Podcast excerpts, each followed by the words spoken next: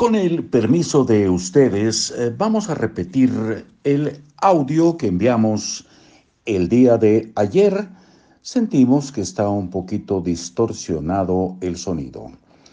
Así que repetimos y dice por aquí lo que ustedes ya escucharon con cierta dificultad, pero vamos a ver dónde nos quedamos. Y aquí estamos ya. Dice, cambiar tu deseo podría significar revisarlo para beneficiarse de tus nuevas circunstancias, tu nueva perspectiva o quizás algún nuevo conocimiento o experiencia que hayas tenido, o puede significar cambiar y abordar un deseo completamente diferente. Esto puede ser positivo si lo cambias por un deseo mejor. Puede ser negativo si lo utilizas como pretexto para abandonar. La realización de un deseo en sí misma tiene su valor. Uno de los hábitos más útiles que podrás jamás, desarrollar consiste en acabar lo que empiezas. Sin embargo, a veces tu objetivo se queda pequeño antes de realizarlo.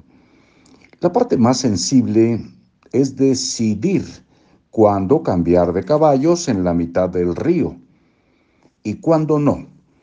Si tienes la tendencia a cambiar de deseos con demasiada rapidez, puede que nunca acabes eh, lo que empiezas. Y ya puestos, tal vez nunca acabes nada.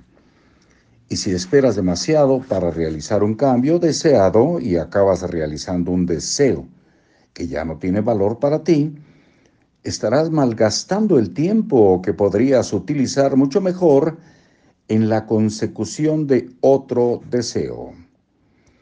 Un aspecto crucial de la gestión de tu progreso consiste en lidiar con los cambios y los desafíos que plantea tu progreso por ejemplo, imagina que tu deseo consiste en alcanzar eh, la independencia financiera.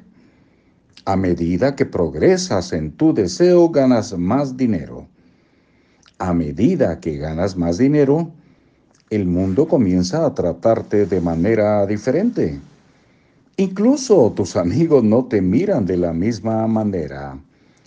Quizá tú has cambiado o quizás otros cambian en función de ti. Cualesquiera que sean las razones de estos cambios, si los percibes como desagradables, puede que comiences a sabotear tu propio progreso, a menos que estés preparado para ajustarte a los cambios generados por tu éxito. Otro de los problemas que pueden surgir cuando comienzas a acumular riqueza es que te das cuenta de que necesitas más que dinero para llegar a donde quieres. Tal vez necesites un mayor sentido del logro, de la realización o del amor. Cosas que no puedes comprar, que no puede comprar el dinero. Tu deseo original ya no es suficiente para ti, de modo que tienes que modificarlo.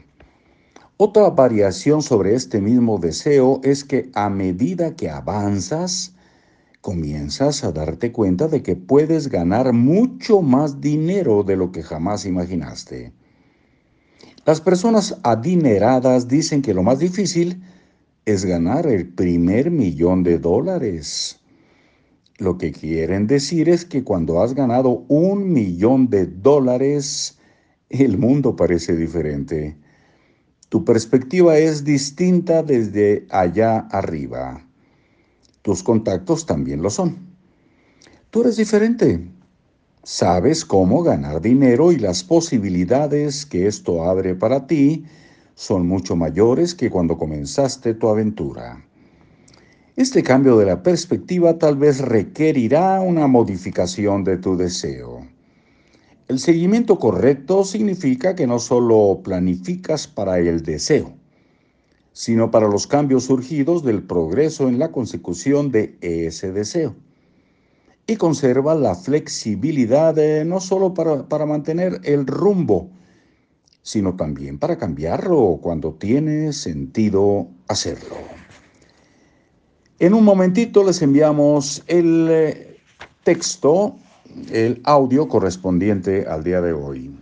Hasta ese momento.